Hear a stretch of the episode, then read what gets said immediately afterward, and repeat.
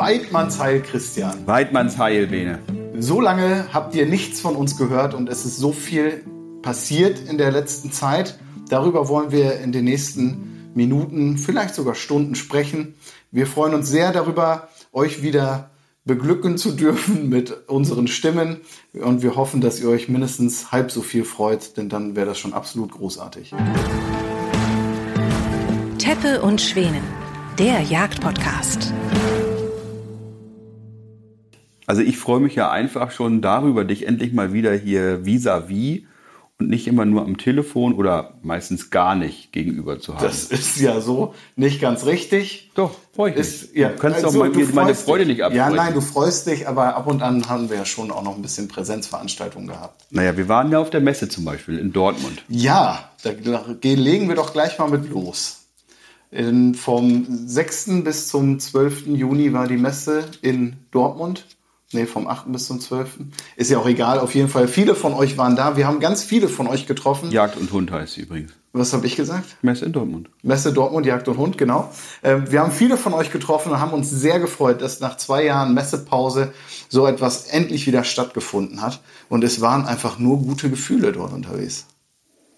Ja, und es waren auch ein paar Viren unterwegs, wie ich gehört habe. Einige haben sich da wohl was eingefangen. Das passiert, Sowas passiert natürlich bei Messen, wenn Ja. zwei oder drei zusammenkommen, dann sind die Viren mitten unter ihnen. das ist wohl so, ja. Naja, aber ich glaube und äh, ich wünsche allen, dass sie bald genesen. Wir sind ja rechtzeitig wieder nach Hause gefahren. Wir waren ja nur zweieinhalb Tage da, sind dann am Donnerstag zurück und waren pudelwohl und kerngesund wieder daheim. Das stimmt. Und wir durften unsere Repetierer vorstellen, die wir gemeinsam mit Franconia umgesetzt haben. 98er Repetierer. Ein äh, sehr moderner, den ich mir konfiguriert habe, mit Synthetik, Lochschaft und ja, altbewährtes 98er System, seitliche Schiebesicherung, Flintenabzug und einem äh, Schalldämpfer. Und einem Drück- Zweibein. Und mit einem Zweibein auch noch, richtig. Also Mit hochmodern. einem konzentrischen Schalldämpfer. Mit, mit, genau. Sag es noch einmal. Ein konzentrischer Ja. Schalldämpfer. Großartig. Ein tolles Gerät, schießt sich wunderbar, ist aber eher was für den rauen Einsatz. Ganz anders das, was du dir zusammen hast stellen lassen. Ja, ich habe auch nicht wie du Kaliber 308, sondern Kaliber 3006. Und es ist einfach eine sehr, sehr elegante Waffe, die schwarz gebeizt ist, also fast aussieht wie Ebenholz aus dem Märchen von Schneewittchen. Ich finde es schön, wie du dabei gestikulierst, wenn du das sagst. Ja, sich streicht jetzt nur durch die Luft, meine aber den Schaft. ja. Und sonst auch tolle Komponenten dabei. Und diese Waffe wurde ja verlost. Für Nee, die wird noch verlost. Äh, äh, versteigert, Entschuldigung. Deine ist verlost worden. Genau. Gibt es eigentlich schon Gewinnerinnen, Gewinner? Ja, wird auch bestimmt irgendwann bekannt gegeben. Okay. Und meine, also das wäre gerne meine gewesen, Possessivpronomen, meine Waffe wird ja versteigert bei Auctronia. Ich wollte gestern auch schon ein Gebot abgeben, aber ich kam da irgendwie nicht durch. Die sagten, ich hätte nicht alle Pflichtfelder ausgefüllt. Dabei fand ich das, was ich ausgefüllt habe, schon mehr als pflichtgemäß. Ja, Na gut, ich versuche es trotzdem nochmal. Und da ist auch ein super Glas drauf. Swarovski Z8i. ja. Und die ist einfach super elegant. Und wenn man dann eben sieht, dass das nicht nur die Technik von der Erfindung her, die über 100 Jahre alt ist, sondern auch tatsächlich diese Waffe mit diesen alten Systemen, die 120 Jahre alt sind, noch funktionieren wie am ersten Tag, komplett überarbeitet sind und wirklich auch ein Zeichen von Nachhaltigkeit sind, weil man eben diesen Stahl nicht neu schmieden muss, sondern ihn einfach auch nach 100 Jahren genauso benutzen kann wie am ersten Tag und einfach, ich sag mal in Anführungszeichen, einfach nur ein bisschen frisches Holz dran macht und schon hast eine tolle neue Waffe. Ist großartig. Ja, und vor allen Dingen, sie sieht sehr traditionell aus, ist aber mit wenigen Handgriffen auch mit einem Schalldämpfer und, wenn man möchte, noch mit einem Vorsatzgerät ausgestattet, weil die offene Visierung sich mit wenigen Handgriffen abmontieren lässt, was ich sehr spannend finde. Mit dem Imbusschlüssel. Mit einem Imbus, einem klassischen Imbusschlüssel. Also großartige Waffen. Das war, wie gesagt, ein großes Highlight für uns auf der Messe. Dann Auch die Auftritte auf der Bühne die waren schön. Auftritte auf der Bühne waren schön. waren auch sehr gut besucht. Ja, Viele nette und freundliche großartige Menschen, die wir getroffen haben, die wir auch kennengelernt haben, die uns schon kannten Ja. und die wir kennenlernen durften. Vielen Dank nochmal für die tollen Begegnungen. Ja, und auch von der ähm, Messe wurden wir sehr gut betreut, muss man sagen, von dem Messebetreiber. Messe Dortmund, das war toll, wie wir ähm, dort behandelt wurden und uns einfach äh, gut gehen lassen haben. Wir waren sehr gut untergebracht Hundertprozentig. und wir durften sogar einmal in den VIP-Bereich. Das stimmt. Und haben ein Brötchen gegessen und einen Espresso getrunken. Nein, das war sehr schön. Jetzt gehen wir aber mal von dem schönen Happening zu einem Aufreger, möchte ich sagen. Und zwar für dich als Jagdrechtler die Diskussion, die Debatte vor einigen Wochen in Brandenburg, die äh, Mindestpachtfläche auf 10 Hektar. 10 Hektar zu reduzieren. Warum ist das so ein Schwachsinn? Naja, nun muss man mal sehen. Auf 10 Hektar kann man natürlich keine Hege betreiben. 10 Hektar ist ja nur ein klitzekleiner Ausschnitt. Auf der anderen Seite ist in Deutschland das Jagdrecht an Grund und Boden gebunden. Und das heißt, genau genommen, ab dem ersten Quadratmeter steht jedem Eigentümer eben auch das Jagdrecht zu. Also deshalb rechtssystematisch ist diese Debatte gar nicht so abwegig. Jagdpraktisch natürlich schon. Aber auch die 75 Hektar sind ja irgendwie gewürfelt. Gut, man hat sich darauf verständigt und nun ist das eben so. Mit 75 Hektar, ab dieser Größe hat man eine Eigenjacht zusammen. Und nun sagen ja einige, hm, in Brandenburg gibt es vielleicht den einen oder anderen, der nicht ganz so eine Eigenjacht zusammen hat und auch sonst vielleicht nicht so an eine gute Jagd kommt und aber einzelne Flicken hat, so ab 10 Hektar und da sich gerne Eigenjachten von machen wollte. Wie auch immer, jedenfalls hat die Mehrheit im Landtag und damit die tragenden Parteien der dortigen Landesregierung erkannt, dass das wohl sehr schwierig ist umzusetzen und vielleicht auch gar nicht so sinnvoll. Und nun haben die dort inzwischen auch Abstand genommen von diesen Überlegungen und äh, haben sich wieder eingefangen. Man weiß auch nicht, was das für Schaufensterdebatten sind. Ja, Ja, also die Politik und die Verbände und die Bürger und die Öffentlichkeit, die wollen ja auch ein bisschen beschäftigt werden. Also man kennt das ja aus der Kommunalpolitik, da debattieren die über die Ausstattung der Feuerwehr und ob sie nun eine neue Tragkraftspritze kriegen oder eine neue Drehleiter. Und die ganz großen Positionen im Haushalt, die werden dann von der Verwaltung so eingepackt, dass da einfach nur noch ohne große Aussprache abgestimmt wird. Und so ist das ja leider mit der Jagd auch. Jeder glaubt, er könnte sich dazu äußern. Jeder meint, eine Meinung haben zu können, auch wenn da nicht so viel Ahnung hintersteckt. Und dann wird erstmal debattiert und erstmal die Fronten aufgemacht und die dann noch verhärtet und am Ende gibt es vielleicht einen oder keinen Gewinner. Ich glaube, dass es gar nicht so unbedingt dazu gekommen wäre. Es ist jedenfalls ein Symbol dafür, wie furchtbar dieses föderale System für die Jagd ist. Dass jedes Bundesland jederzeit eine Änderung ihrer Landesjachtgesetze machen können und es ein Flickenteppich an Vorschriften dabei herauskommt.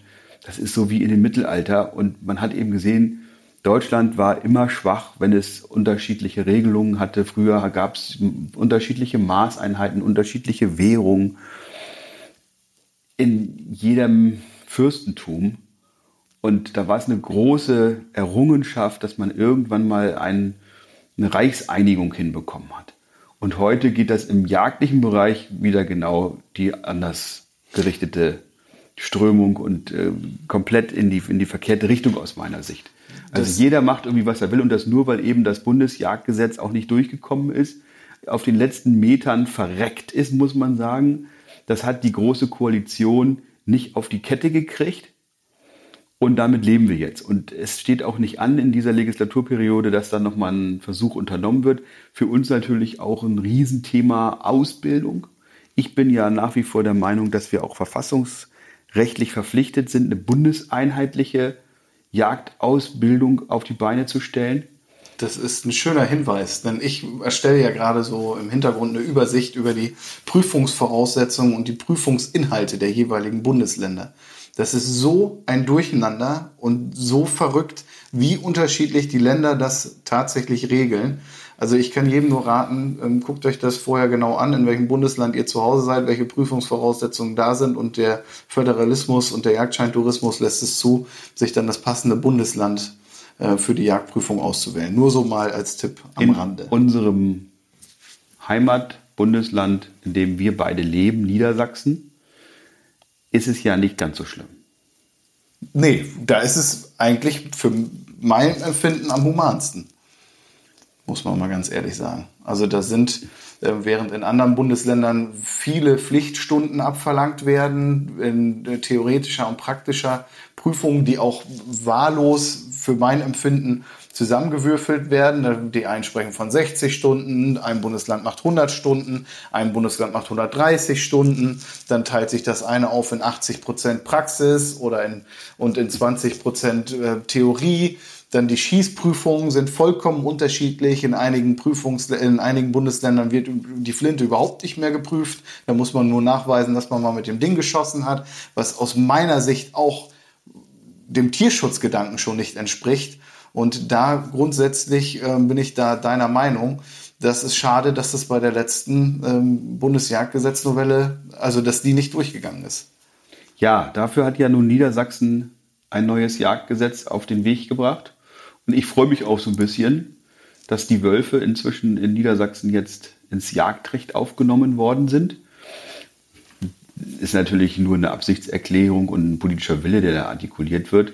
Dafür wird noch nicht ein Wolf irgendwo erlegt und noch nicht eine Herde geschützt, sondern das ist natürlich auch nur die erste Stufe, die da gezündet worden ist, zu einer Politik mit Augenmaß, wo man eben wie beispielsweise in Schweden die Wölfe im Bestand so reguliert, dass es vernünftig ist. Vernünftig ist nicht, wenn die Biodiversität aus den Fugen gerät, wenn Raubtiere ein Ungleichgewicht schaffen. Und ich sage mal, wir als Jäger an der Spitze der Nahrungskette, wir schaffen auch ein Ungleichgewicht, wenn wir keine Abschusspläne haben oder wenn wir keine gesetzlichen Schonzeiten haben oder wenn wir uns nicht an die Brut- und Setzzeiten regeln und in der Zeit das Wild schonen.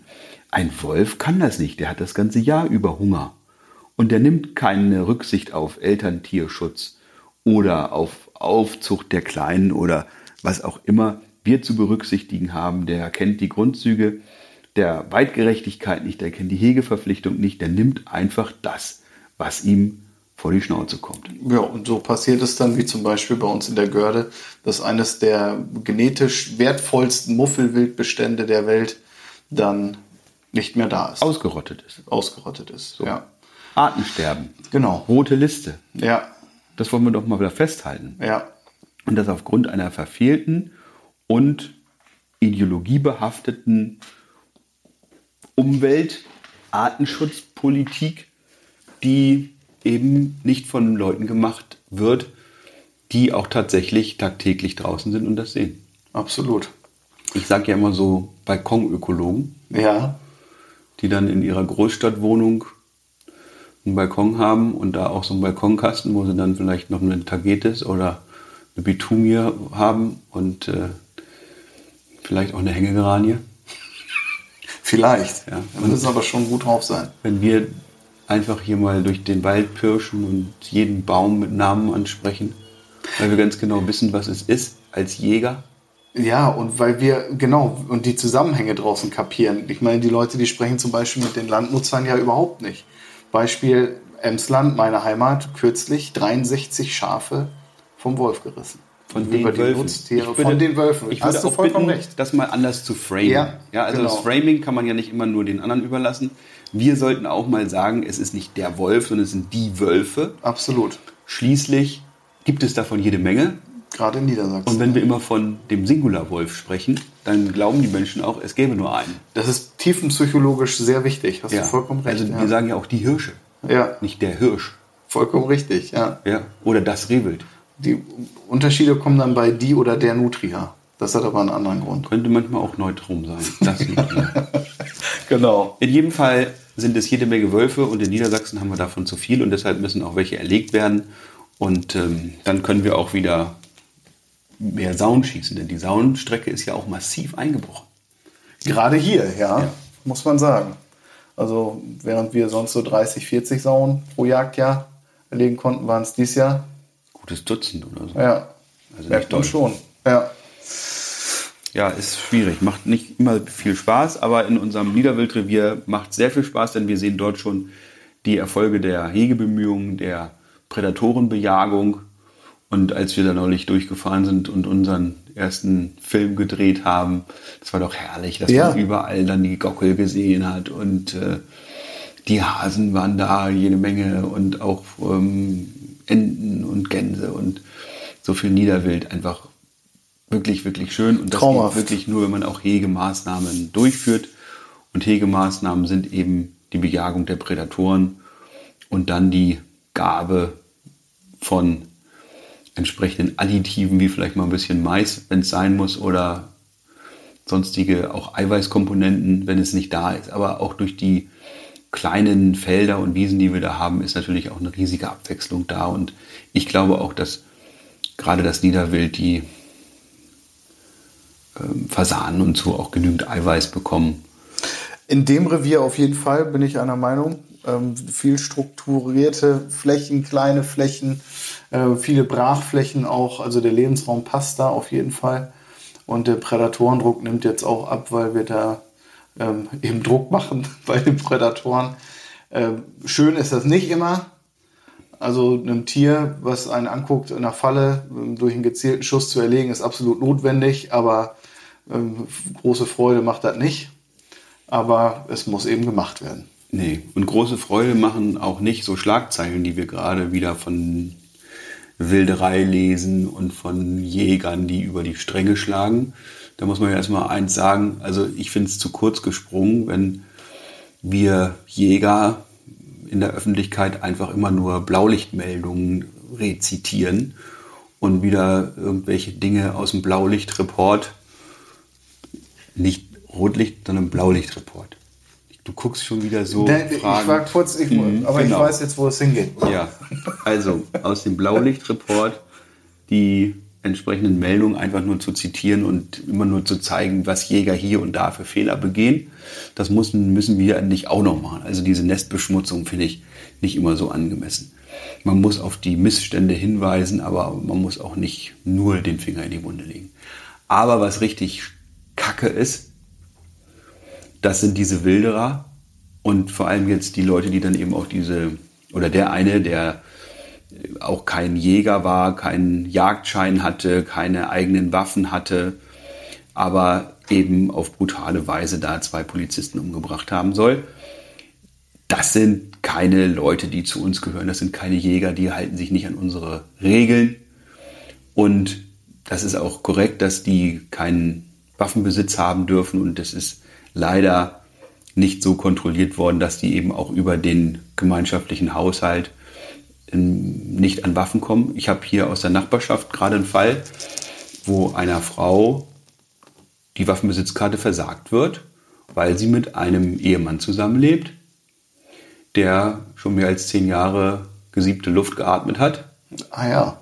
Also im Gefängnis gesessen hat und äh, bekannt ist für verschiedenste Delikte, die er begangen hat in der Vergangenheit. Seit einigen Jahren, deswegen auch älter und ruhiger geworden. Aber ist da nichts mehr passiert, aber in der Vergangenheit, und da sagt jetzt die Waffenbehörde, nö, Sie bekommen keine Waffenbesitzkarte, Sie bekommen keine Waffenerlaubnis, wenn Sie mit diesem Straftäter oder ehemaligen Straftäter noch zusammenleben. Ja. Und bei dem Täter in, im Saarland oder Rheinland-Pfalz ist es eben so gewesen, dass ja die Ehefrau wohl noch einen Jagdschein hatte und er deren Waffen nehmen konnte.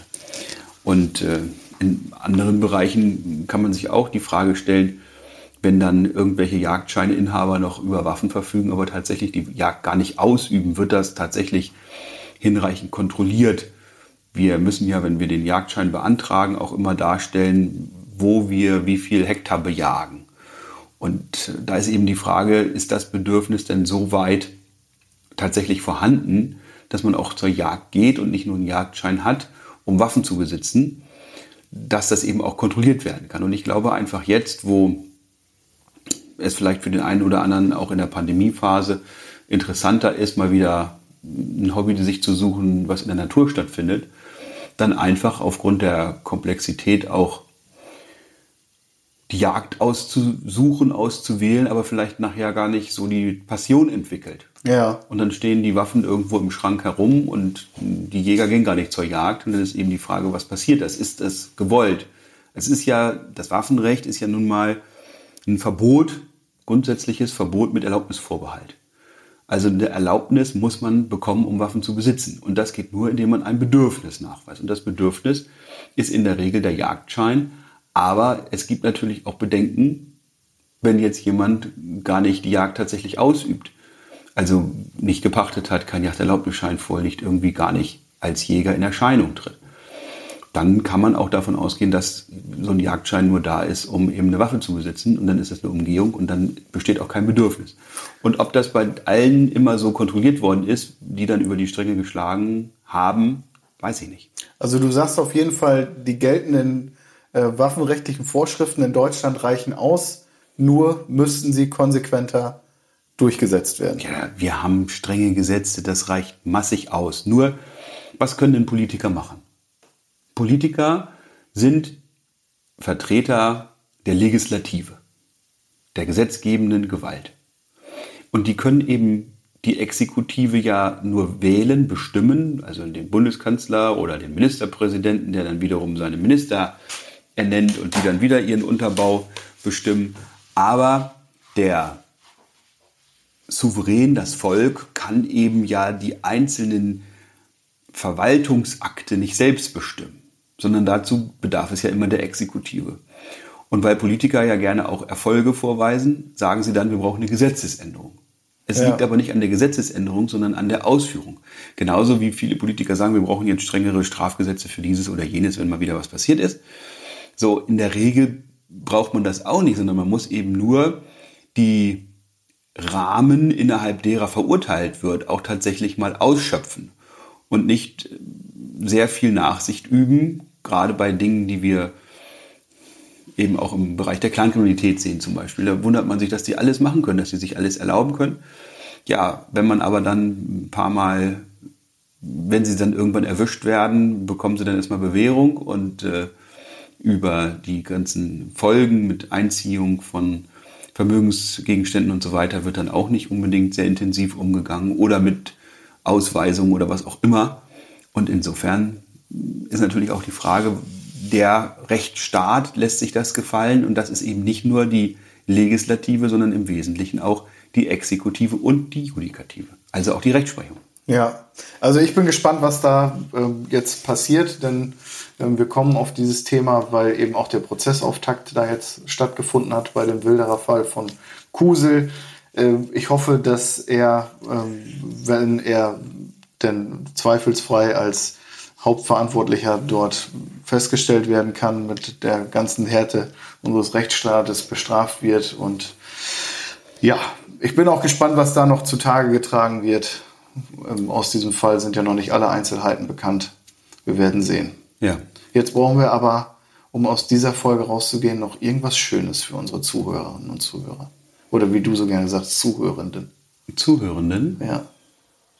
Also, jetzt ist Sommer. Ich bin total happy, dass das Getreide bald runterkommt und die Gefahr des Wildschadens bei solchen Erzeugerpreisen von über 40 Euro je Doppelzentner wohl wahr ja. dann auch vorbei ist. Ja. Und ich freue mich über jeden Tag, den wir näher an der Getreideernte sind. Ja. Sauen haben wir jetzt ähm, auch im den Rüben schon gehabt, die sind da massiv zu Schaden gegangen. Bei vollem Licht hingegangen, Bache mit Frischlingen, so nach dem Motto, ihr könnt mir sowieso nichts. Okay. Kamen die dann und traten aus des Waldessaumes. Ja. Saum ähm, in die Feldmark heraus. Ja, und das wird also bald der Fall sein. Und dann geht ja auch die Jagd so richtig los, eigentlich im August, September. Das wird eine schöne Zeit. Und es wird auch sehr schön, weil wir beide ein großartiges Vorhaben ganz vieles Großartiges vor, möchte ich sagen. Wir haben aber vorhin schon gesagt, es wird Zeit, dass wir mal wieder jagen gehen. Wenn wir das tun, zum Beispiel auf Stoppelsauen, Stoppelfüchse, wäre doch mal was, könnten wir mal wieder in Angriff nehmen. Das sind immer schöne Erlebnisse, die wir da zusammen haben. Das nehmen wir jetzt in Angriff und natürlich nehmen wir euch auch dazu mit. Mit Kamera und mit Mikrofon. Ja, aber wir wollen uns auch bilden und auch da nehmen wir euch mit. Also wir wollen uns fortbilden, andere natürlich auch fortbilden und vielleicht auch einen Beitrag zur Ausbildung leisten. Das wird spannend. Ja, ich freue mich sehr darauf. Schön, dass ihr wieder dabei seid. Wir freuen uns, dass wir wieder da sind. Und wir sagen bis zum nächsten Mal. Horido. Und Weidmannsheim. Vielen Dank fürs Zuhören. Diese Folge wurde ermöglicht durch unsere Partner Franconia und VGH Versicherungen.